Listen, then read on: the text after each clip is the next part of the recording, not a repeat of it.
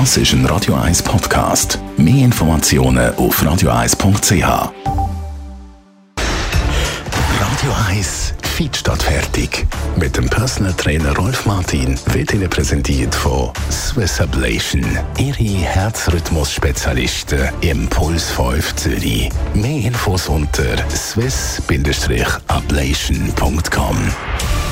Wer in ein Fitnesscenter geht und mal ein beobachtet, wie dort so trainiert wird, der sieht grosse Unterschiede. Nicht nur dort drin, wie viel die verschiedenen Leute vielleicht mögen lupfen oder stemmen oder was auch immer, sondern vor allem auch im Tempo. Die einen machen die Übungen sehr, sehr langsam, quasi im Zeitlupentempo. Andere heben und senken die Gewichte und die Maschine total schnell. Und genau über das Tempo beim Training wollen wir heute reden. Rolf Martin, Radio 1 Fitness Coach. Gibt es da ein richtig und ein falsch beim Tempo, bei der Geschwindigkeit? Ja, also grundsätzlich gilt, die Anfänger oder die älteren Leute, die lässt man ein bisschen langsamer äh, die Übungen machen. Das ist in der Regel etwa zwei Sekunden positive Belastung und etwa drei Sekunden negative Belastung.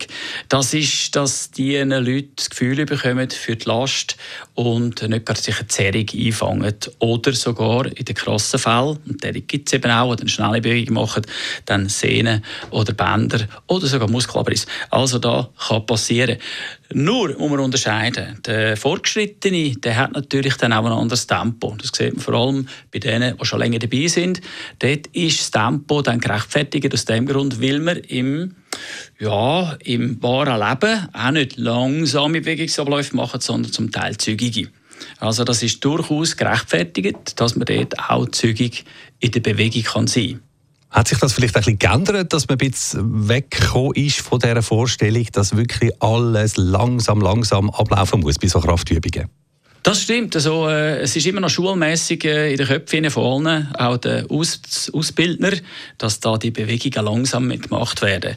Aber wenn die sich äh, selber ein bisschen bewegen würden, würden sie dann merken, dass schon eine andere Zeit stattgefunden hat. Dass, wenn man an der Front ist, merkt, dass einfach schon ein bisschen äh, zügiger trainiert wird und das äh, überhaupt kein Problem ist. Im Gegenteil, man kommt eher ein bisschen weiter.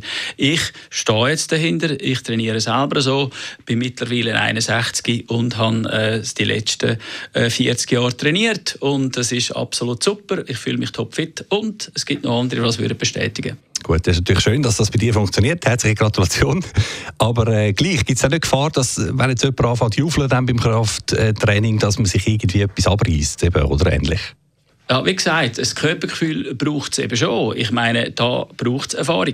Äh, den Anfänger würde ich jetzt sicher auch nicht, äh, wenn ich gesagt hätte, dass jetzt jemand, der neu ist, schnell, die Übung schnell macht, würde ich eingreifen. Dann würde ich intervenieren und würde sagen, halt, wir machen es jetzt so, du gehst zwei Sekunden führen und drei Sekunden zurück, dass du ein bisschen Tonus spürst, dass du ein bisschen Spannung spürst, dass du ähm, ja, kontrollierte, langsame, flüssende, weiche, runde Bewegung äh, ausführst.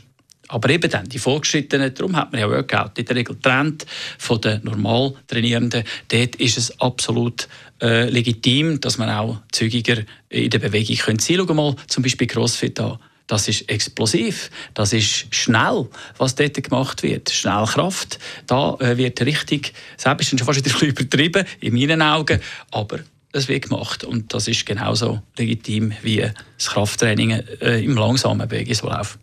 Der Rolf Martin ist das unser Radio 1 Personal Trainer zur Frage vom Tempo bei der Ausführung von Kraftübungen. Danke vielmals, Rolf, für die Infos.